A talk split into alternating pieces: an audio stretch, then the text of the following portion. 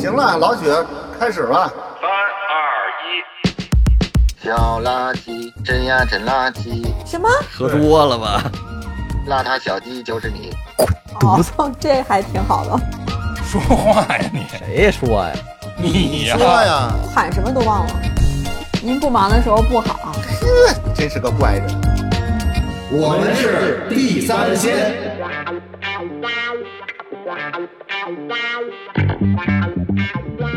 您不忙的时候好，我是老许。我是野人，我是独嗓，我是小北，呃，也正因为这个小北的加入呢，我们这节目呢能聊一些比较令人啊令我们三个大老爷们儿这个羞涩的话题啊，比如今天聊的这个叫什么什么值焦虑。午夜话话题，午夜话题啊，对，就是一般我们仨人不会去聊的啊，颜值啊，你说仨仨大老爷们儿聊聊这干什么呢？是吧？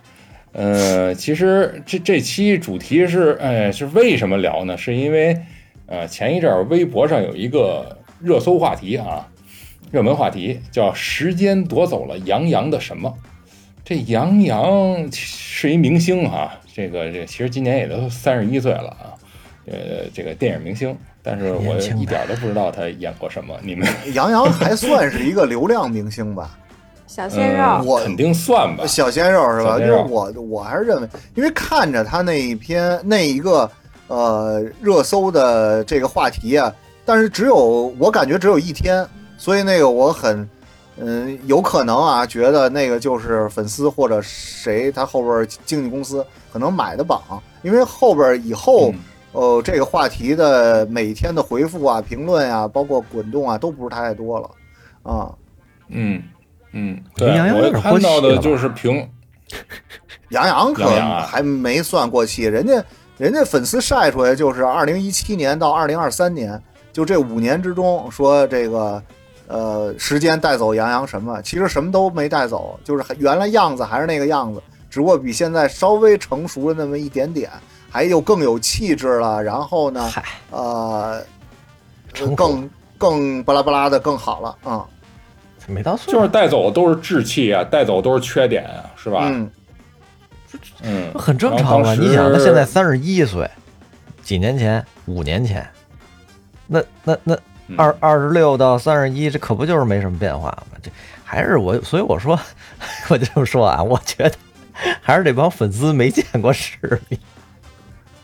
人家就是想捧，呃，这个是呃就这一段时间，别的明星都出来了，甭管是说好的还是说不好的，人都出来说了。那那没有我哥哥呀，不那不行啊，我得给我哥哥买一榜，是吧？嗯嗯，哎呀，所以呢，不是人家没见过世面，我觉得是咱们没见过世面，怎么拿这么一个 热当成热点了？可以这么说，嗯，但是啊，我之前我也查了一下，是吧？也有这么一个事儿，就是今年三幺五晚会，好像这医美行业又成了就是一个众矢之的，被被点名了啊。因为这两年医美还是比较火的，可是呢，这个三幺五这个曝光之后，这医美的这个三巨头之一，这可能野人知道啊，叫浩海生科，这这名字为什么不是浩海科生呢？啊，他发布了一个二零二二年的一个年度报告，就说他这个业绩不是很理想，就是二零二二年实现营收是二十一点三零亿元啊，同比增长百分之二十左右啊，呃，但是呢，同比这个叫呃净利润其实是下滑了百分之五十一点六啊，收入增长净利腰斩，就是非常的不乐观。不是，它这个这些数据啊，表现出来的还是人家今年或者比二零二二年少挣了点儿，赚钱了，对吧？啊少少挣了点而不是说我赔钱了啊。你再现在看看其他行业是这样吗？不是这样。就是说也呃，就是说不不代表一个人家行业的一个全面的这状况，是吧？对，而且那个三幺五晚会上说的呀，还是一些呃无照的，就这种工作室啊，还有小型的这个小诊所啊，来进行这种，比如说是庄字号的这个呃那个针剂，然后给你进行注射，其实那个只能是外敷用的啊。但是医美行业里边庄字号呢，呃，对，这它分庄字号和谢字号啊，所以医美行业里边这种现象呢是很多。就是你要是想，如果说咱们这期聊这个，呃，就是从杨洋这个话题啊引出到跟颜值有关的，那肯定也避不开医美这一块儿，因为无论是哪个明星，包括身边的人，现在做医美的很多啊。嗯，这对，一会儿你给我们讲讲这什么庄字号这个事儿哈。这个新闻哈，其实啊，它背后有一个什么呢？就是颜值焦虑这个词儿，就是大家关注这些新闻，其实还是因为有这个颜值焦虑这个这回事儿啊。所以咱就今天聊聊聊的是这个。然后这期其实哎是小北老师做的提纲，这里边有一个概念阐述，小北老师是不是自己读一下这个事儿？好的，呃，先给大家说一个概念哈，就是什么叫颜值焦虑？颜值焦虑也叫开课了。颜值焦虑，也叫外貌或者容貌焦虑，就是指我们人这个个体担心自己的容貌达不到外界对于美的标准，预期会受到他人的消极评价，而处于一种担忧、烦恼、紧张和不安的情绪之中。从心理学的角度，容貌焦虑也是一种心理问题，这就是颜值焦虑或者叫容貌焦虑的一个概念。嗯，那可是现在有的人他不觉得自个儿丑啊，就是现在有一个词儿叫做“谁呀普信”，就是你不觉得自己丑，那就没有颜值焦虑啊。嗯，就是我觉得这个颜值吧，那就可以结束了。今天结束难忘今宵。今宵，我现在看着这个，就跟你们连线，看着这视频，就你们仨，就我在想，就你们会有颜值焦虑吗？你看我这样儿，肯定有颜值焦虑。不一定，真不一定。我都成，我都成老头儿了，我都，嗯，我觉得你们应该有发际线焦虑。你看，你看小北刚才说那个，他总结到最后，他说是一心理问题，说白了就是大家都有病，是吧？大家都有病，那这个病体现这种病态体现在哪儿？我觉得大家可以各自说说周围的现象和，嗯是吧？自己的现象，嗯，对，因为小北按先说吧照按照我们的那个聊天的那个顺序哈，就是说我们普及完这个概念之后，我们要先看一下，就是什么人会有这种焦虑，就是是不是只有女人才会有，男的会不会有？有啊，反正肯定有啊。反正我自己我自己肯定有，我先那个自我剖析一下啊，就是我肯定是有那个颜值焦虑的，然后。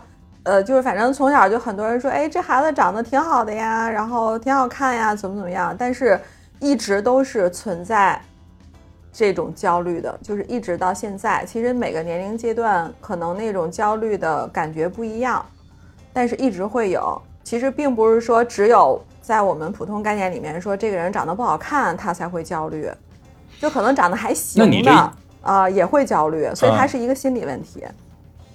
那那你这颜值焦虑体现在哪儿啊？对啊，就我也想问，你是觉得自己哪儿不行，或者是觉得自己哪儿不如谁？不是，就是其实我真觉得自己长得还行哈，就我我我，其实我也不想看你们听你们的评价，但我自己知道，因为很多人都会说啊，觉得比如眼睛挺大，鼻子也挺高，然后也不胖，对吧？但是呢，这种焦虑是一个，我觉得就是不自信，有的时候嗯就会经常去，就比如说我跟你们一块儿吃饭之前，然后我就会呃，总会想去照镜子。就不管是跟男性还是女性，就不管是跟男的还是女的吃饭或者见面，尤其是不太熟的人，然后总会想说看看自己，哎，是不是哪儿有点问题啊？然后可能是不是再补补妆，或者说我今天这服装是不是再调整一下？他就总是会有一种，就跟那个你知道，有的人就有那种强迫症，就比如说他出门之前总会去看，哎，这个门窗有没有关好，可能要反复检查，就跟这有点像。就他这这种焦虑，对，这就对应你刚才那个定义里边那个不安啊，这不安不非常不安。他其实，呃然后这只是体现的就是一方面吧。我觉得有的时候还会就是不自信，就比如说以前呃刚毕业的时候去面试啊、找工作呀，然后总是会觉得说就是去看其他应聘的人长什么样子。那其实很多岗位嗯它也不光是看外貌嘛，但是就会特别关注于关注这些问题。我觉得，反正这个可能是个是个心理问题。嗯，不是，那那就觉得，那你这个，我我听你说这个，我觉得是你在某一个场景里边儿，呃，还是没有融入到那个场景里。比如你跟谁一块儿出去吃饭，你老要照镜子看看我的现在这个呃妆是不是花了呀，或者哪儿有没有吃个米、嗯米饭粒儿啊，是不是不太好？就你没有完全融入这个氛围，你要跟对面的人或者左右的人都聊得特别的相谈甚欢的时候，可能也就顾及不到这些了。就是往往可能你还是没进入那圈子啊。光顾聊了，对我觉得谁知聊的准备？这这个其实真的是可以调整的。就比如你看现在咱们在视频，我就会比较放松一些，就是跟咱们见面第一次对呀、你老跟我们仨，你跟我们仨丑的比，你不能老跟差生比，你得跟好好学生比，对吧？不是我没跟他都你们确认了，这仨长这样，也不用焦虑了。对 不是我没跟你们比，就是说他是我的一种就是心里不配比的一种现象吧，就表表现出来的一种行为的方式。我觉得就是是你说不不比，你看啊，咱们在外边看，就包括我，就是从上学啊到到工作，我就观察，比如两个闺蜜或者是两个特别好的这个女孩儿，呃，出双入对的，到哪儿上厕所都拉着手。你看他们俩总有一个是出色一点的，呃，从相貌、打扮、气质出色。哎，那个另外那跟他特好，那总是陪衬。就是高高低搭配，哎，真是，哎真是这样的多，这样的多，嗯。就是很少有那种两个人都旗鼓相当的气场什么都差不多，那走不到一块儿去，谁看谁都不顺眼。那那一般都是塑料姐妹花。所以我觉得啊，就是这个什么是颜值焦虑，就是还是觉得自己哪儿不行或者哪儿不如谁，就潜意识里可能跟谁比呢。就是他这个容貌也不局限于你的这个眼睛、鼻子、嘴，可能整个从比如头发呀，从身高啊，从体态比例啊，然后包括你穿着打扮，那哎，那野人和那嘟桑你们俩呢？因为在我看来，你们俩绝对在学校那那段时间算是帅的啊。然后这个，你看这个，咱有一个数据啊，就是曾经有媒体面向全国两千多名在校大学生关于这个样貌相貌问题的这个第发了一个调查问卷，调调查调查问卷，然后结果显示呢，有百分之五十九左右的人存在一定程度的容貌焦虑，可能就是有上述咱说的那些病啊。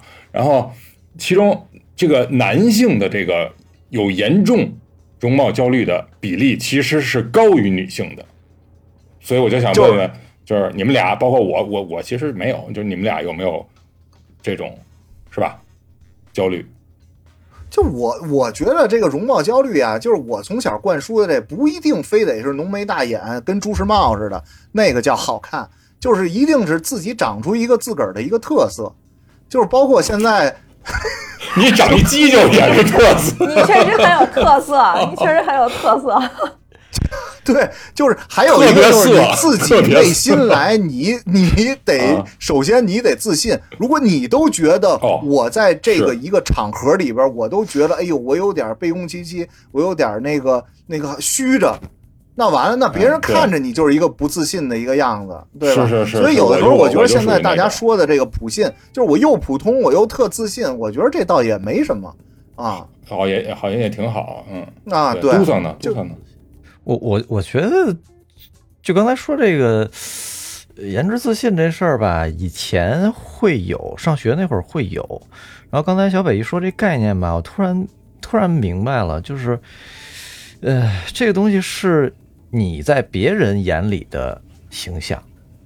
如果说嗯，你不太在乎这个事情了，然后呃有这份自信了，你也就不会太在乎这件事情了，就没有不存在这个问题了。我上大学那会儿，呃，有过这种问题，嗯、是为什么？嗯那会儿那会儿就是我是呃起敏感体质，所以一直在起一直起痘，我可能起到三十岁左右吧。其实现在偶尔也会有。然后那会儿我我我记着那个野人那会儿老说一句话，就是说那个说我那脸跟喷过似的，被喷子喷过似的。然后然后这个就是那会儿，其实我之前就很很焦虑这个事儿。然后呃，因为青春痘，然后治过好多，花过好多钱，但实际上没什么效果。但是，一旦到了一定的年纪了，不太在乎这事儿了。啊，我的注意点，我的关注点在其他地方去了，哎，也就慢慢好了。另外也就不在乎了。然后我觉得随着年龄增长，就是对外界的呃人的态度，然后反正交流的方式也发生变化了。我觉得这个事情是就是一个社会问题，一个心理问题。你在不在乎？你在不在乎别人的目光？造成了你有没有颜值焦虑，或者说特定的人，你对有一些人的目光在不在乎，你就会有这个、嗯这个东西。嗯，你有吗？对特定的人，我我以见谁前之前必须得就你打个比方嗯，就是你要是去约个会什么的，你是不是得打扮打扮？咱之前之前其实也说过，就是你看一个人是否这个就是精致了，哎，你就知道他的情感状态是什么样子了。嗯，嗯，但是就是你自己自信不自信是一回事儿，你可以阿 Q 的精神，我们都可以跟自己说，但是事实是一回事儿。就是我觉得上学的时候啊，就是就是他这个那个有没有颜值这件事儿，其实上学的时候不跟社会上不一样。比如我们进入社会之后，你可能是一综合评估，比如你的社会地位和经济实力都可以给你这颜值背分儿，对吧？你如果你你是特有钱，我开玛莎拉蒂，我下来我就呃一米四高，他也行，对吧？就但是上学的时候，他可能 一米四真不行 那是一米四一米四可能那门儿啊就关关不上，够不着了就。就是我想说什么就是上学的时候，他也有一些，就是比如说是，呃，我就觉得啊，体育就是包括我们打篮球的时候，就是打篮球体育有特长的，这个就会也会给颜值背回一一部分分儿，就是这个它是一个整体的，它是一整整体的啊。嗯，可是好像仅指男性，女孩好像女孩呢，就是其实男性的有一些运动天赋，女孩就是身材嘛，对吧？还有就是刚才贾浩说的，哦他他那个上学的时候，这个脸上经常经常起痘。那你看好多明星，你包括孙燕姿，对吧？咱们小时候那个明星孙燕姿，她皮肤就不好。然后还有嗯最那个呃典型的就是朴树。朴树在那会儿哦皮肤不好的时候，他特别自卑。就即便他是一个公众人物，他也把头发留的特长，把脸颊什么的全都给盖住。但是后来可能经过年龄的增长，包括他可能用大量的金钱来投入来治疗、调整内分泌啊什么的，最后好了之后，哎，他把头发也剪短了，然后也留上寸头了。哎，这个时候确实是一个自自信的表表现啊。就是你能说朴树没才华吗？你能说朴树没钱吗？但是他这个确实给他心理上造成了很大压力。哦，他是这个原因啊。但哎，那我问一下，那个就是你们男生哈、就比如说现在那些明星，就好多小鲜肉，然后都长得特高、特瘦、特白，嗯，就是那种的，就是这种审美，就大家就现在很多女孩都会觉得哇，那个好帅啊，或者比如说看到那个像彭于晏那种呢，就那种八块腹肌，然后就觉得身材也特好，就你们看到这些，你们会引起你们的一点点的对自己的这种身材或者长相的这种不自信或者焦虑吗？因为你们长得不是那个样子，或者你们的身材已经，比如已经发福了，有肚子啊什么的，就你们看到这些会对你们有什么影响吗？就我也喜欢看那样的男明星，倒是彭于晏什么的，我你知道我喜欢谁吗？我喜欢井柏然。不是，我也喜欢井柏然，你们怎么就是我，我就是举个例子施瓦辛格呀？我的我的问题的我的问题的点是说，就是这样的一个社会的审美的这样的一个标准，呃，或者大家就现在所有的女生都会觉得啊，这样的就是好看的啊，就是帅的，这种会引起你们对自己的容貌的焦虑吗？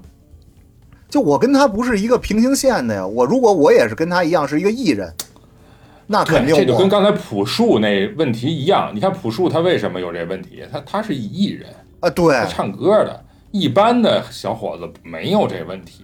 我觉得啊，他不是说没焦虑，但是这个焦虑很容易像刚才都上说的，就很容易过去了。嗯，但是你说现在要说比什么彭于晏什么的，那那肯定是有羡慕嫉妒恨呗，肯定多少有点吧。不是不是说跟他去比，而是说，呃，以这些明星为一个标杆儿，然后就是大家现在就一说起来，男生可能觉得，哎呀，你都没有八块腹肌，你看你就你那肚子就一一块腹肌什么的，就这种。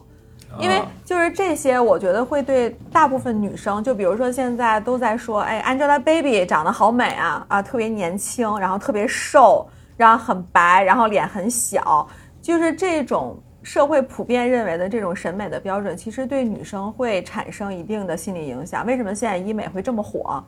因为大家都想去靠近或者贴近那个那个审美标准。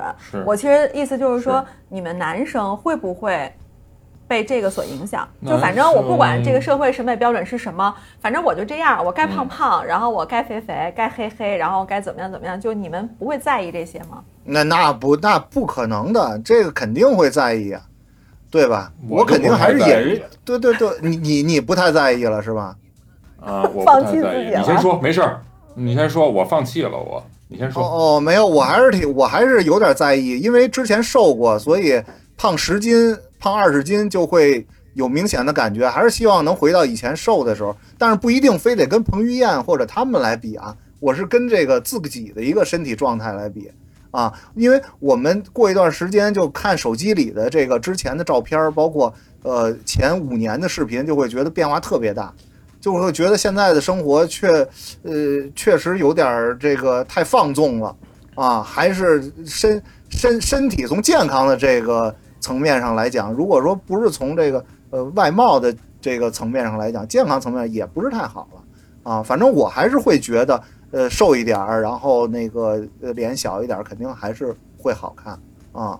因为嗯相貌一旦好之后，你整个人的自信，整个人的精神面貌就完全就不一样了啊。哦，对对对，这倒是，这倒是。如果当你达不到，比如说你在短期之内，你无法做到就是减肥，比如说呃恢复到你五年前的身材的时候，在这样的一个情况下，你会焦虑吗？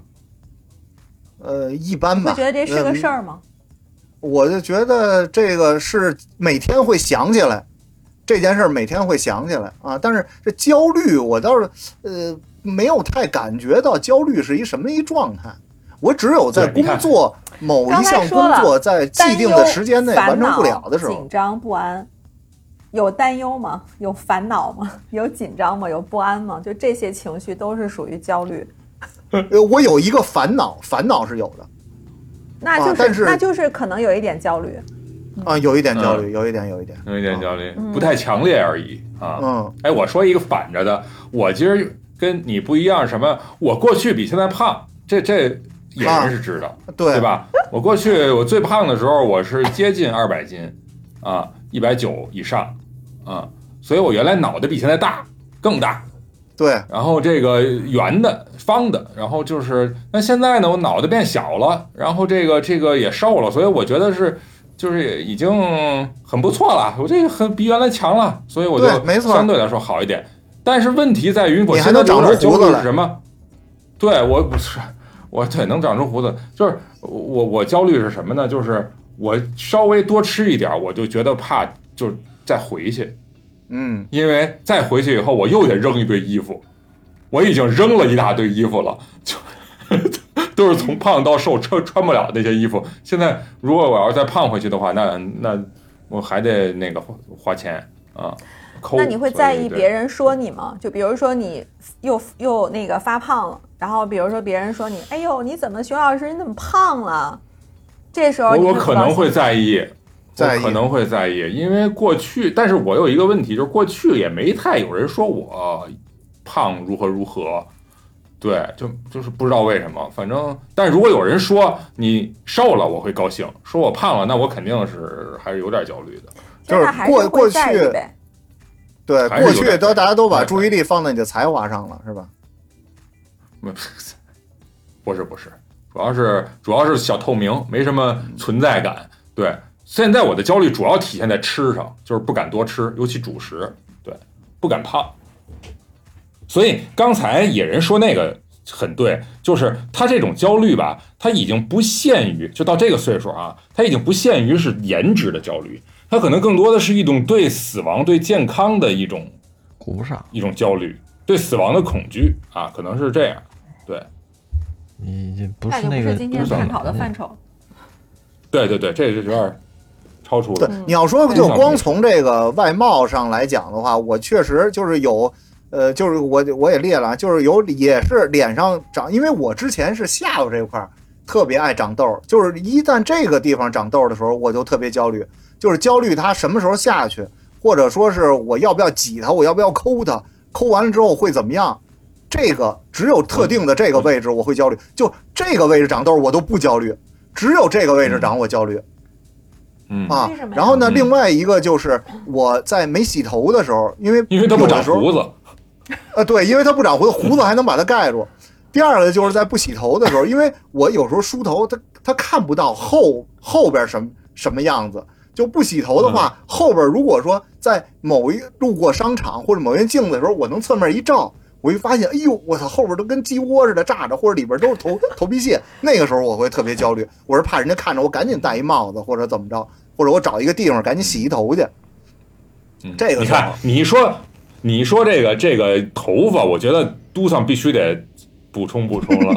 他的焦虑就体现在头发对头发的呵护和这个再生这方面，是吧？我一点我一点都没焦虑，就是那你干嘛还要植发呀？你不可能不焦虑。我跟你说，你要不焦虑，嗯你要不担心，你要没有这种感觉，你不可能去植发。那会儿会那会儿吗会，我我有，对他植发，你看植发这事儿我一直多好。我跟你说，其实植发这事儿当时，呃，是个冲动，因为我就是好奇，郁郁葱葱，呃，特别哦特别好好奇奇。然后，然后那个有一年过春节的时候，我说闲着也没事儿，去溜达一趟嘛，溜达一趟，然后就就就做了，反正也溜达到张光幺零幺了是吗？溜达到那个国贸，不是张，应该是雍和植发吧？不是不是，那更早更很早的事儿。然后后来那个，后来那个就是，呃，我觉得还挺好玩儿的，主要是，而且当时可能您这有听说很疼，疼是很疼，是很疼，嗯，就是那会儿会有，因为就是它是一个 M 型嘛，这这块这块都是，呃，后来植的，但是，嗯，现在我我觉得无不太有所谓了，因为就是好看不好看这事儿，你说你在乎吗？啊，在乎，但是你这好看是给谁看的？是给自己看的吗？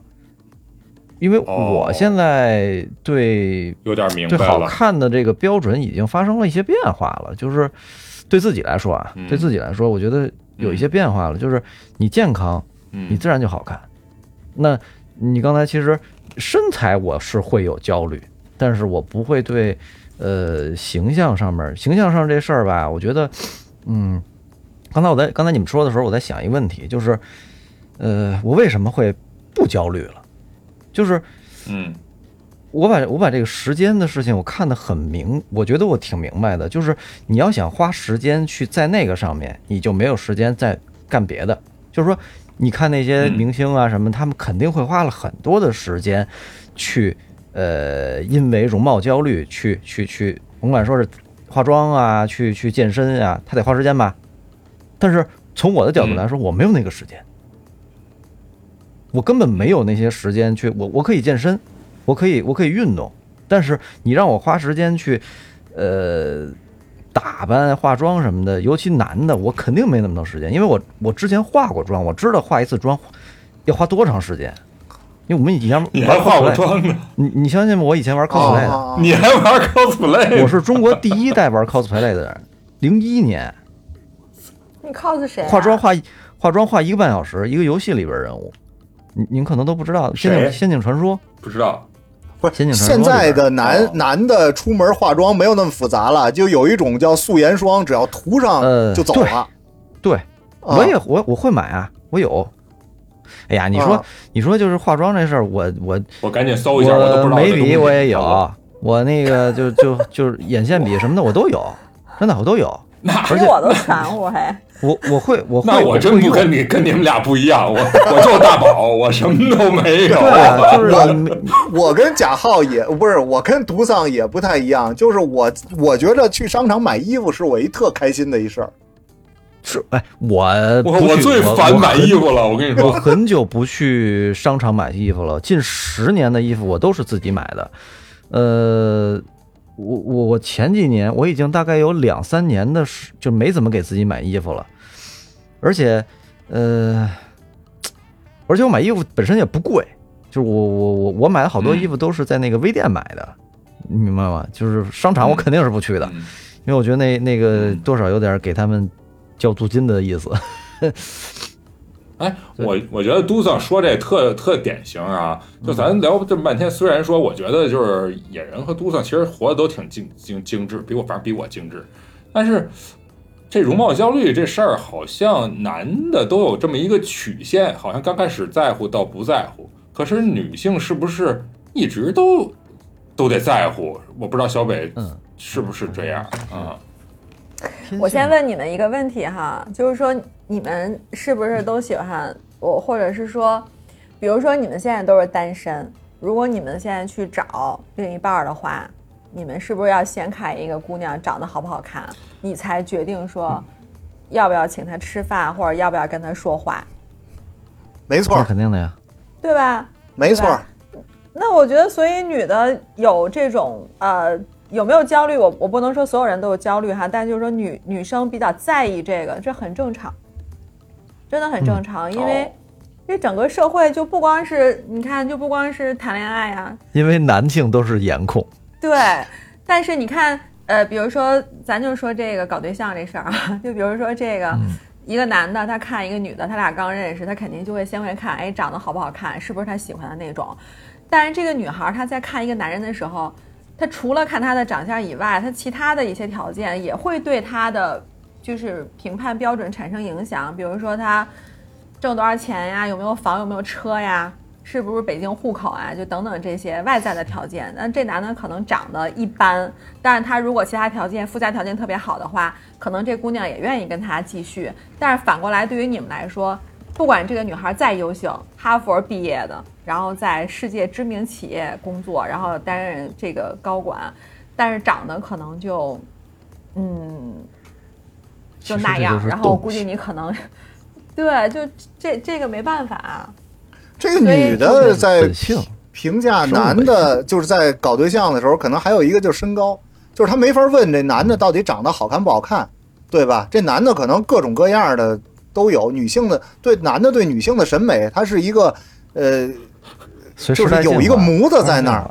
啊，有一个模子在那儿，但是男的呢，一般都会问个儿高不高，嗯，嗯，你说女生看男生身高，对，女生看男生，看男生看身高，男生看女生特别看长相，啊这个说的特别对，我特别看男生身高，就是嗯如果一个男生的身高还可以的话，我会对他的印象就是会觉得说，哎，好像这个人还不错，就是会会先扣个戳，就觉得说，哎，这个好像入围了，就这种感觉。就身高一定，但但是你知道，就是中国男孩的身高其实特别的令人令我就是，就很很多男生的身高还行，但是就会长呲了，你知道吗？就他跟那个 就是 可能跟人种有关系，就很多都个儿特高，然后但是对跟个竹竿儿似的，然后愣高愣高的那种，就这样的特别多，呃看上去挺吓人的，就是所以也就是五花不一定。五花八门的采瓜，北京话叫采瓜。对，是的，就是你看女的的这个，我们说这个女的的这个相貌，还可以通过比如说打扮呀，然后那个化妆啊，整容。对吧？这些还能够有一些调整，对吧？但是这个身高，你现在除了穿增高鞋，或者说你在着装上，你故意穿一点吊腿的裤子，让它显得高一点以外，没有任何办法了。要不然你就去接腿去。气对吧？质，气质，接。腿还行，啊。嗯嗯，啊！气质。像郭德纲老师，虽然是呃一米四，但是他有一米八的气质，对吧？对，是的，嗯。就是我我觉得为什么呃现在你看现在整个社会哈，就是说要求女生是长得越年轻越好，都叫什么幼瘦美嘛，对吧？就是要又对又嗯。显得年轻啊，就白瘦幼吧，啊，白瘦幼，白瘦幼对对对白瘦幼，白瘦幼但但是你看那个现在流行的审美标准，对于男的来说就是大叔嘛，嗯就是你你得有一定的年纪，然后一定的社会阅历，然后甚至一定的社会地位，然后整体的气场要特别足。就哪怕就像你刚才说，哪怕是郭老师那种，也会觉得说啊，好有魅力啊这种感觉。就还是社会地位，就跟别的都没关系，就是社会地位。呃，那小鲜肉怎么会火呢？小小鲜肉没有社会地位吗？哎，哎呀，你对吧想人家没有问题，就是长得好看的男生，只是一个呃，你你憧憬的目标，但是真正的呃，让女生去跟他在一块儿的话，在年轻的女生，哎，会有这种选择，但是到了一定岁数的女生就明白了，就不会再去那么选了。当然，得了吧，到一定岁数了，岁数大的女的也是会选小鲜肉的。那是那那是富婆儿，对呀、人家有一定社会地位了，有、这种优质的了。呃独立的这种白领，人家就是人家有经经济非常独立，人家找一个小鲜肉怎么了？对吧？人干嘛非得找一大叔，找一六十的还得？对，所以以所以我说，先抛开这些什么，就是其他附加的这些，咱说的不是颜颜值吗？就是如果没有什么这个呃内在的，或者说金钱财富这些，再放一边儿的话，那是不是就是小鲜肉就肯定完完胜这大叔啊？大叔有什么好？我也不明白，真的。你自己就就是大叔好吧？谁你？看，你看，你我说你自己就是大叔好吧？对，所所以我所以我就说没什么好的。你看刚才野人也说了，就是说，呃，这个富婆如果她有钱，她有选择权，在一个选择权倒转的时候，女性占占主要的呃主主主动的时候，那她也选择小鲜肉，他不会找一个更大的大叔老头儿，对吧？我觉得这很自然。男性可能中国至少中国男性可能是这样，他可能是刚才说的白瘦幼，他可能也会选择这个，因为他已经是吧，有就是占有一定的社会社会的优势地位的时候，我觉得这些东西其实都是社会舆论导向、媒体的这种导向最后造成的。嗯，实际呃上，就是有这因素啊，你看，你看，就是让大家宣传哦，这个好，这个好，这个美，这个美，然后哎，就往那方向去追逐。但实际上，普哎普通人里边，我觉得有一个特别可笑的问题，就在于就是，呃，大家都在刷抖音，看见所有人都年入百万，最后实际发现身边人，对吧？这同理是这样，网上都是明星，年入百万都是美人。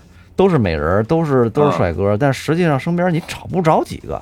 我给你举个例子，嗯就嗯，我们玩音频平台这种，啊，声音都哎声音都要不就倍儿低沉，倍儿倍儿磁性，要不就哎倍儿鲜亮，那个一听就是一帅哥。但实际上你敢见人吗？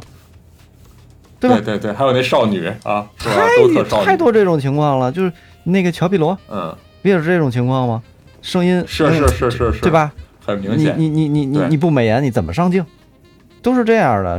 但实际上生活中没有那么多引号美人，你你你得付出多大的代价？有先放。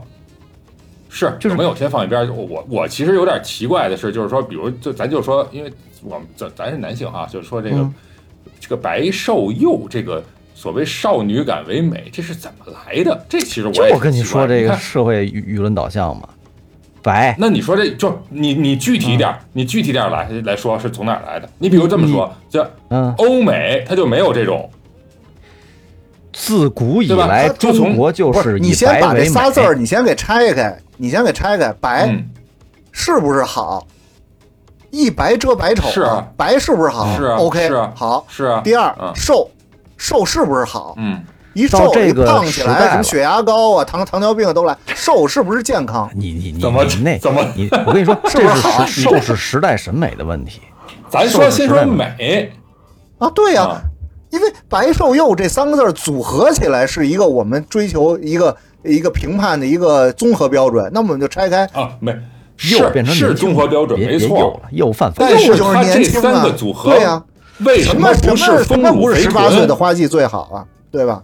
就不是，我就说为什么不是丰乳肥臀？就是为什么不是这种，就是呃呃另外一个视角的这个。我跟你说，老许，这我就挺我们这个里边说的瘦啊，不是说是哪儿哪儿都瘦，该瘦的地方瘦，该有肉的地方还得有肉。什么叫 S 型曲线？什么叫前凸后翘？是这样的，是你腰该瘦，脸该瘦，胳膊该瘦，腿该瘦，嗯，不是哪儿哪儿都该瘦。该瘦的瘦，但是哪不该瘦的别瘦。但是哪儿该哪儿该不瘦，这三个词都没包含。我说的是这个意思。你看这三个词哪个包含了？一个是肤色，一个是整体的体重，一个是幼幼是就是幼态或者说小。那这仨和说白了吧，就是和性成熟是没有关联的。这个我就不不太理解，我感觉这个刚才嘟桑说这个来源，可能是呃日本漫画，这可能是一个来源，我觉得是这样，可能是这个影响过来的，对，我觉得如果一个女生她皮肤白啊，然后呃肤色比较均匀，呃比较干净，然后又身材保持很好，该瘦的地方瘦，该有肉的地方有肉，她其实就会显得年轻，可能就真的就是会有那种所谓的少女感。你看现在所有的那些健身视频，都在强调一个非常重要的部位，你们可能都不太注意哈，就是说叫少女背，你们听说过吗？哎呦，没有，没少女背真没听说过，太难练了。天哪，一看就从来没有给我推过有少女背女生的视频。不是，就是一般这种视频都是教你怎么练出少女背，就是会有一些健身动作，就告诉你十天练成少女背，你知道吧？少女背什么样儿？少女对呀背的意思就是说，你的那个肩膀一定要很薄，就是不能像大妈一样，就是肩特别厚，然后膀子特别粗，然后后背也不能有太多肉，然后会有一些动作，比如这种动作，然后还有什么这种，就是它会让你，哦就是你知道那个女生背后会有那个蝴蝶骨吗？就如果你的背是那种就肩胛骨你可真是够够焦虑，的，不是肩胛骨，真是够焦虑。其实我们那两其实你你呃，对你弄成这样的话，少女背、蝴蝶骨，其实很难被异性第一眼发现的。而第一眼发现的，往往是那个呃，比如你的下下颌缘啊，你的脸是不是够那么那不是种？这个，这个其实是一个人的体态，就是这个体态其实决定了你看起来。我就回答刚才徐老师那个问题嘛，就是为什么瘦嗯和幼它有什么关系？就是这里面所说的哦瘦，并不是说你骨瘦如柴，而是说你真的就是，比如你后背一坨肉，你脸蛋儿再好看，你整个看起来它就是不年轻，可能就是一个大妈身材，然后但是脸蛋儿可能整的特别那，就是现在的这种审美，或者说现在的所有女生，她追求的不是说，呃，我可能光是化妆啊这种，就整个的体态要特别的好，就很轻盈，看起来。我就我不相信老许不理解“白瘦幼”这个词儿，他在大街上看见哪个，他都知道哪个叫白瘦幼，哪个不叫白瘦幼。我当然知道啊了，但是我不认为那样是一个很健康的状态。我这刚才不是给你解释了吗？他那个瘦其实并不啊是说你骨瘦如柴那种瘦，它是你嗯整个体态要很轻盈。就比如说你你可能腰啊腰不能太粗，嗯，然后腿大腿不能太粗，然后小腿也不能太粗，就是反正就是反正哪儿都不能粗啊。对，反正这个就是要求别人怎么都不行啊，要求自个儿怎么都行。你看杨幂不是有这么句话叫铅铅笔腿？呃，不是，是是有这么这么个说法吧？铅笔腿，杨幂啊就是铅笔腿啊，啊，这这对但是这好吗？好呀，穿衣服好看啊。我跟你说，人家是要上镜的，那个十六比九的电视，哦对。你要不是铅笔腿，这出来就是香蕉腿；你要是香蕉腿，啊，出来就是大象腿。我我，认，对吧？我认，？我认，我认。这这捋顺了，就是说，如果以上镜为标准，那确实是。因为我见过那个上镜，就是效果非常好啊，但是真实，你你他站在你面前，你就会会觉得，哎呀，这是一个 对骷髅，这是一个非洲难民，就是这种感觉，真的真的真的，我我是见过。那那这种这种审美真的会影响到普通人，就是现在为什么有那么多、呃，就是你看那些媒体自媒体上有很多健身博主，就是每天在拍不拍视频教你练这儿练那儿的，就大家其实都会去，就哪怕是你看，就是嗯，我是因为我是一直都保持一个就是健身习惯，就反正会会锻炼吧，虽然没那么练的没那么狠，但是我以前身边有一些朋友就会说，哎呀，那个年纪慢慢大了，就不要就还锻炼干嘛呀？就反正比如说，尤其是一些已经结婚的哈，或者是有男朋友的，觉得哎，反正都结婚了，练完了给谁看呀？就不练。但是最近这两年就发现，因为大家每天都被这些视频所冲击，所以就会都受到影响，都不由自主的开始练起来了。这真嗯的是会对人产生影响的。是。我觉得这个影响，你刚才说这影响是一方面，另外，我我还是觉得我刚才的那个就是你不知道他们心里在想什么，就是啊，现在这个这个这个时代，就是你你刚才朋友们随着年龄的增长，他们的他这个就颜值焦虑这事儿啊，如果说是只是说颜值的话，他肯定是要给别人看的。如当然，健康是一方面，健康是我我想要，因为只有两个目的嘛。你为了自己的好看，想达到这个好看的方向，只有两个原因，一种是社交需求，一种是身体就是健康的这种威胁的需求，让自己发生哎一些改你变。你说，如果我们四个聊这话题啊，我们就是分成正方和反方，你应该为颜值而焦虑吗？嗯，不应该，不应该我觉，得应该，不应该，应该我。觉得应该，不应该嗯小北呢？你站哪边？你应该为颜值而焦虑吗？然后分两方进行辩论。我觉得就是不能，就是要掌握一个度，就不能太焦虑，但是要有一定的焦虑感，是挺好的一件事儿。嗯，我也觉得应该为颜值而焦虑，就是因为之前我就听过我的那个直属领导就说过一句话，我觉得呃挺对的，就是说的是什么呢？谁会透过你邋遢的外表而去发现你那个美丽的心灵？就是你连自己的外表，连这会啊，你会啊，不会济公，你不会济公，济公，济公，济公那是神仙，人家一扇扇子，你一桌子席就出来特异功能好了，吧？对吧？啊，那你得到所以就是说，如果你对自己，你面连面你来面见一个人，比如说老许，我今天要跟你出门，咱俩一块儿出出去玩去，我根本就不修边幅，我头也不洗，我那个脸也牙也不刷，我就跟你一块儿出来玩，你肯定觉得我是不尊重你。对吧？这是一个起码的一个尊重，对，不是说非得穿一身名牌的嘛，起码干干净净、立立正正的，我把头发也梳了，嗯对吧？出去一块儿见你，嗯这女孩也是这样嘛。我化个妆，说明是对你的尊重，对吧？啊，但这都没到焦虑的地步啊。你说就是我觉得焦虑啊，他一定是觉得自个儿哪儿不好。比如说，我就觉得我在下巴长包的时候，我就觉得特别不好，所以这时候我才焦虑。嗯女孩儿肯定是觉得自己哪儿不如谁，或者哪儿还不够完美，所以医美才诞生了那么多。你该提下颌缘儿提下颌缘儿，该除皱除皱，你该那个那个这一看呃就轮廓，士。对吧？对你该打玻尿酸，该打填充对吧？人家为什么现在医美 超超声炮那么火呀？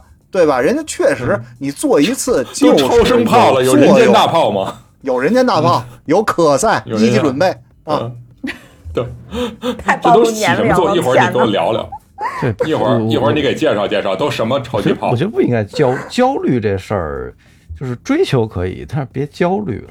焦虑实在是嗯有点耽误功夫。对，就是你不焦虑的话，你怎么会促使自己发生改变呢？你要什么都觉得无所谓，那我今儿不洗头，我礼拜不洗头我也没是事儿。到了一个不太健康的状态了，就是我要为这事情老担忧，老担忧。哎，但是我觉得，对呃，不应该有这种状态，而是我想变好，从而去嗯鼓励，或者说，就刚才我说那两点，一个是我想给谁去看，想让让我在他眼里变得更好，或者说我自己对着镜子健康的状态，而不是呃因为。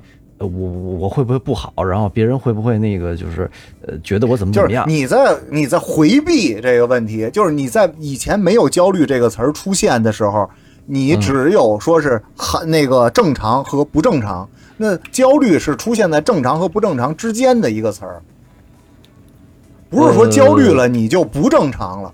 有的时候你在焦虑是不工作上，有的时候处理一些关系，你就应该焦虑。你不焦虑，说明自己就没重视。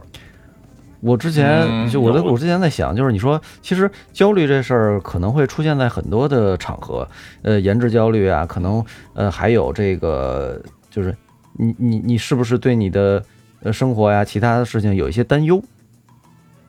这种、嗯这种就算焦虑，而且你是长时间的去金钱焦虑，长时间的去焦虑这个东西，长时间的去惦记这事儿，这是我觉得这叫焦虑。嗯，我是这么定义的，除非是你是从业者，你要靠这吃饭，啊，因为对，因为我 因为我要是没有这这这个没有这张脸的话，我明天没饭吃了，我这应该焦虑。对，但是你要是不呃不那么重要的话，你要是对这个事情很上心，那说明还是有点闲的，就是哎，对方辩友，我想问一个问题，嗯、就是你以前，比如说你特别喜欢一个女孩，但是她拒绝你了，她说你长得不够帅，你有过这种经历吗？或者她跟你说我喜欢谁谁谁，因为他比你长得帅。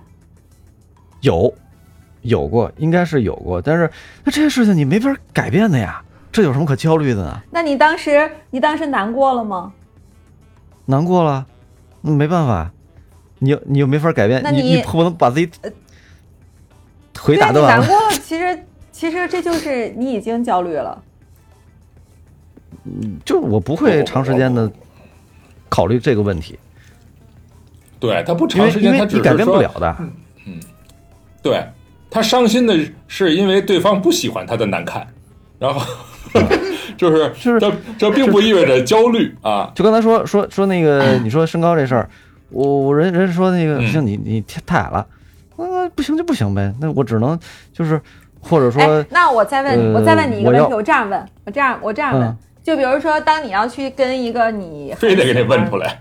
啊，对，就比如说你很喜欢的、很心仪的一个女孩，第一次约会吃饭，呃，你在去赴约之前，你会不会精心的打扮自己？至少要洗头、洗澡、换衣服，然后可能还会看说，哎，我今天是穿这个好看，呃，更帅一点呢，还是穿这个合适呢？有没有这个过程？这就是刚才说的，呃野人说的这个，你对人家，你对人家尊重不尊重的问题了，对吧？不不是，哎呃，我觉得尊重是一方面啊，但是呢，嗯就是这个过程就代表其实你已经有一定的焦虑了，因为你在担心别人对你外貌的一个看法。我这就是他还会有我觉得心，两码事儿，我觉得两码事儿。这不是你两码事还会有一。种情况，就是我已经精心打扮了，但是人家觉得你打扮的跟屎一样。就 这种情况，还不那就应该精焦虑了心打扮，还不如不打扮。我觉得我觉得出现这不打扮种情况，那就应该还不焦虑了，如光着屁就是自己股出去审美有问题了。不是，我觉得因为那是审刚才咱们美焦虑，你知道吗？不是，咱们从一开始的时候就说了这个容貌焦虑的一个概念，对吧？然后刚才野人他也提到了，因为我在呃分享我自己的经历的时候，他也提到，就是这个容貌焦虑，它可能是在一些特定的场合，面对特定的人，你才会有的一种心理状态，它并不是一直持续在你，会对你的生活产生那么严重的影响。因为如果那样的话，就该看医生了。所以我现在就想问你，就是你在那种情形下，是不是已经产生了容貌焦虑？其实你就应该回答是，因为你因为你已经为了对方去打扮自己了，你要去担心说，哎，这姑娘能不能看得上我呀？是吧？对，其实理论上是这样的，其实已经在为这件事儿有一些焦虑了，只不过呃没觉得有什么问题啊，没没没觉得对，自己有不是一个大的有问题。啊，嗯对，所以我就觉得焦虑的这个只是在正常和不正常之间的一个词儿，而不是说焦虑就不正常。有的事儿你必须得焦虑，你不焦虑，说明你就不上心。我觉得刚才咱们讨论的这些可能都是在一个正常范围内的，但是现在有好多人，尤其一些姑娘，其实好多男孩也有。你看那个新新闻里面，就是说有的男孩为了呃增加自己的身高，去做那个增高术，那个是非常痛苦和危险的，那是要把腿打断，然后中间打上钢钉，然后再长上。可能能长个那么几公分，但是很有可能他就终身残疾了。但是还有会有很多人去做这个手术，其实我觉得这种就属于一种病态了。就还有很多女孩儿去做什么整容，就是是那种，呃不是 还有很多我看了一人拉皮死在整手术容台上，好可怕！什么手术？拉皮手术术，把拉皮就是啊女生到了那个五六十吧，就是皮肤比较就脸部面部皮肤比较松了，然后然后这个就把这个啊后边这块儿老生全拉开，然后拿那个夹子往后夹夹住了，然后再给缝上。哎呦我天哪！哎呀你做过是吗？哥看的那个照片啊，看那个照片，个跟人家生活圈子也有关系。他刚说那个接腿的那个呀，就是他确实是身高，对于有些人来说，他可能比如小时候就会被人家老说他矮，然后呢，工作了也会被人家打击，然后呢，在遇到一些特定的事儿又会被这个异性嘲笑。这个时候，这个身高就对他来说是世界上最大的一件事儿，他可以倾尽所有。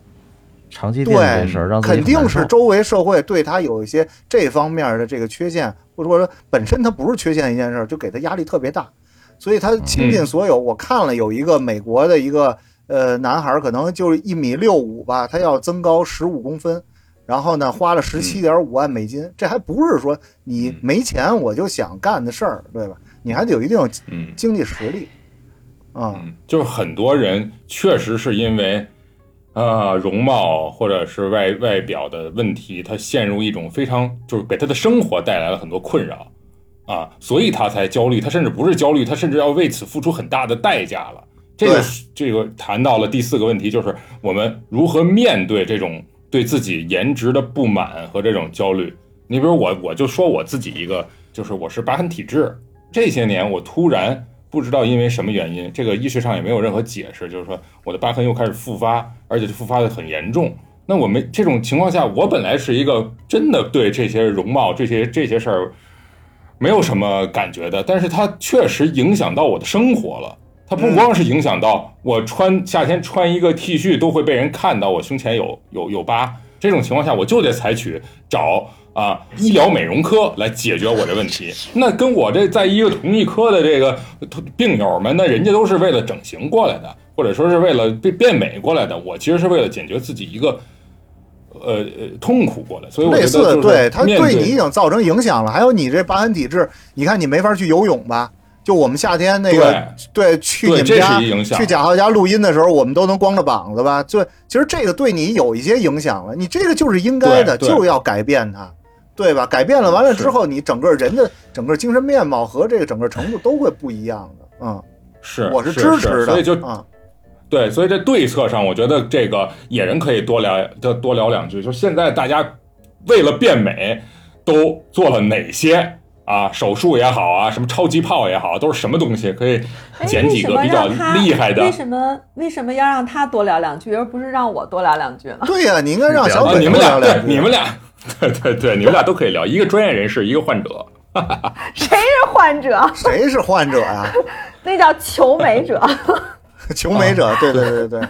嗯，服务对象，就是我觉得啊，去医院啊，就是为什么说这个，就是有一个特别逗的调侃的一个话，就是说丑这也是一种病。为什么这么说呢？就是因为这个医美机构也叫医院，所以但是这个确实有一点逗啊，但是确实说的也不是没道理。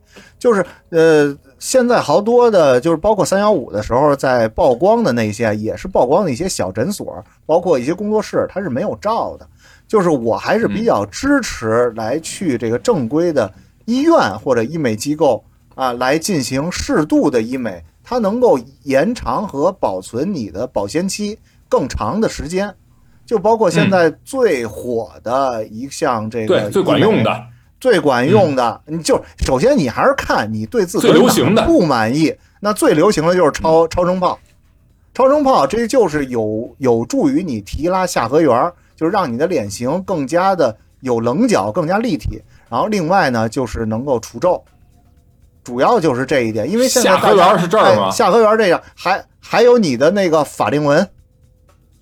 这个都是比较显老的地方，显老的地方是什么呢？一个是你整个的皮肤就松弛了，它就往下塌了；二呢，你脸上嗯出现法令纹和这种这个这个深的这种呃那个皱纹，所以这样才会你显显老，对吧？那你再说明星做的那些，比如说什么轮廓固定啊、外轮廓、内轮廓，这都不是一般人说是能够那个有钱你做得起的，那些都得长期的来做。就包括超声炮来说，做一次可能能够管个半年左右，但是一次也得一两万块钱，一两万块钱，一万四到一万六，啊、我治这疤痕一共才一两万块钱。现在现在没那么贵了，呃，有对对，有两个这位患者两个，聊一聊它分两个头、四个头，跟耗材不太一样，有八千多的，也有大众点评上的那种，就是呃，为了低客低价引客的，可能三五千块钱的，但是你过来之后，他一定会给你到店消费再升单。反正基本上啊，你要做一次长城炮的话，肯定也得一万多块钱啊。就是打就是躺在床上了，然后说您是不是要加一个？您不加，您这下不了床了，是这意思吗？就是我我给你我给你总结归纳一下，就是我觉得呃，对于一些有一定年纪的哈，就三十五岁以上的女性来说的话，其实日常就做一些这种，就刚才野人讲的，这是光电类的项目，就是光电类其实它是不破皮的，也就是说，它不是属于那种医学范畴，它其实就是一种治疗。它只是仪器，它它不会对你的皮肤组织产生任何的破坏，呃，就是恢复期很短，其实就是三十五岁以上。然后，如果你只是想呃，为了皮肤能够紧致一些，然后松弛的慢一点，然后就每年在固定的时间去做这种光电类的，比如说像热玛吉、超声炮、Photona 四 D，这些都属于就是光电类仪器类的，这种就够了。然后除此之外，如果要是想去什么拉双眼皮啊、隆鼻啊，还有人磨骨啊，什么这些，我都觉得一定要慎重。嗯，因为这个是属于手术类，就是医学在应该叫什么，就是手术类的这种项目，就一定要慎重，因为这些都是需要是打麻药的，对麻醉的 要求也很高。不是很多那个医疗事故都是因为麻醉不过关，然后出现的一些问题吗？其实这些项目你在嗯。你在正规的医院里边做都没问题，就是看你对自己哪儿不满意。嗯，要是哪儿都不满意怎么办？哪儿都不满意就一点一点来呗，攒钱。嗯，攒钱，先挣钱去。对，哎，我说一个那个，我在我在医美就是见过的，就是是很大的一个医美，就不说名了。呃，真有那种就是大学刚毕业的学生，然后被那种医美的那些就是所谓的销售。就是忽悠的，就是本来他可能只他只想花一万块钱做项目，然后最后忽悠他，呃，最后那些整个项目做下来可能大概需要三万多，然后那女孩就说我没有钱，呃，结果那个人就说，呃，我们这儿可以帮你申请那个贷款，就是那种线上的贷款啊，说特别好申请，然后就拿出手机帮他操作，呱呱呱，然后真的就是我就眼看着那个女孩当时就贷了两万多块钱。然后他后来还在那儿发愁，说：“哎呀，怎么还啊？啊，就是因为还没有工作嘛。就这种真的特别多，我觉得这太坑人了。这个，那这只能，我觉得这个只还是只能怪他自己。一个是信息差，另外他为什么不去正规的医院？这就是正规的，就是正规的医美。正规的医美和正规的医院又是俩概念了。这医疗美容机构和医院。啊，你说的医院就比如像那个什么安贞医院那种的是吗？对，他医院里的美容科会更加的负责任一点，因为毕竟医美机构人家是一个盈利性的机构，对吧？人家一是有自主定价权，二是人家这个各个环节，你看这一个客人进来，首先他是通过线上来获得这个客人信息，就有网资这一个岗，然后另外呢，就到了店里就有咨询师，咨询师完了下边还有护士，还有医生。那么他这一系列这一个人进来就要就要养活这么多人，对吧？人家是有业绩有指标的，是一样的。人家告诉你你要做一个双眼皮，你也要隆鼻，你可以选择不做呀，对吧？嗯，反正我觉得私立医院太焦虑了。嗯，确实要谨慎啊。你看，所以我就觉得其实。你你看人家那谁贾玲，是吧？人家就就没有什么什么焦焦虑吧，而且她是成名以后是越来越胖，对吧？所以我觉得就是不不不一定要就是还是要警醒啊，还是要警醒。这个我觉得女性呢，就是这个她的魅力其实不一定完完全全是来自于这种呃。外外表的，但外表也很重要啊。但是我觉得不必要拿这种事儿来来这个苛求自己，然后毁坏自己身体。我觉得这就更没必要了。对，我我就是反正你们都可以这么说，但是你们自己的媳妇儿肯定都长得挺好看的。嗯，就是他正经在这个刷视频的时候，你在看什么的时候，你还是希望看那个白瘦幼。对吧？我觉得颜值这东西很 很很功能性，就是老许，你记得咱俩上回去那个蜘蛛寺里看看的那女的吗？对吧？这是不自觉的眼睛就被吸引过去了吧，对吧？嗯嗯嗯嗯啊，嗯，它就是某一个位置特别突突出，对吧？特别突出，特别特别突出，确实是，嗯，对，这也承认，但我还是觉得就是。我反正现在我是可以欣赏不同不同状态的美，嗯，嗯我只能这么雨露均沾，嗯，啊，对，可以这么说吧，对，嗯，所以升华了。那相反，就是那相反，女孩也是，你既然知道男性是这么想的，那么实际上你也没必要把自己非要定型成某一个样子，是吧？也许你你的长相或你的身材就被特定的人喜欢，对吧？有这种但。是你看啊，就是呃，当然，我觉得大部分大部分女性她都会知道自己的工作才华这些也很重要，对吧？但是如果一个女生她工作很好，然后长得又很好，其实她就会获得比一般人更多的机会，或者更多的一些肯定，会说啊，这个女孩特厉害，而且还是个美女，就会不会一般加这么一句，就很奇怪。嗯，这个男性其实也一样，这男性其实也一样，尤其在演艺行业啊，是吧？这这就不提具体人，其实更呃很多这样的例子，就是他比相比那些长得一般的啊，你看黄渤这种演员，他我觉得整个成名或者他的职业呃道路就会相对来说要顺很多，真的是要顺很多，包括在学校啊，老师可能也会更关注那些长得还不错的呃男你看啊生、小男生或就是我小女生，对，我觉得这个就是这很残酷呃。如哎呀就是如果你你这几个人或者两个人，这各方面条件都是差不多的，就是他都能从后天，比如我的学习，然后呢我的那个努力，我这些都能够达到一个同等的水平。那一个好看一点，一个难看一点，那你说对。社会对他来说的机会的平衡，那肯定是倾向那个更加好看的那个，对吧？所以说，为什么有这么多人他要做这种医美的项目？是，对吧？他还是想更迎合大众的审美。就我其他的条件都已经都一样了，那我这个再稍微追上一点儿，那我就更好。对，对对对，可以理解，所以说可以理嗯解。我就看那个呃，都桑说那特特对，就是之前他在这个这个他还没说呢，其实 就是他在这个总结里我看到，就是说美不是大众的，哎，我替他说了。哈哈，嗯就是美很个性化。就如果你在在刚才野人说的这个基础之上，你也能认识到自己的那个特特点是美的，或者说哎你自己的特质是美的，在这个时候那就更好了，我觉得。没错啊，有的好多人是认识不到自己身上哪儿美。对，我就认识不到我身上哪儿美啊！我我我 我跟你说，嗯你最美的就是胡子，我就觉得你的胡子最美。哎哎，你为什么要留胡子？因为有一阵儿啊，我这个陷入人生低谷的时候，我就不出门了。我不出门了呢，我就不想刮胡子了，因为麻烦。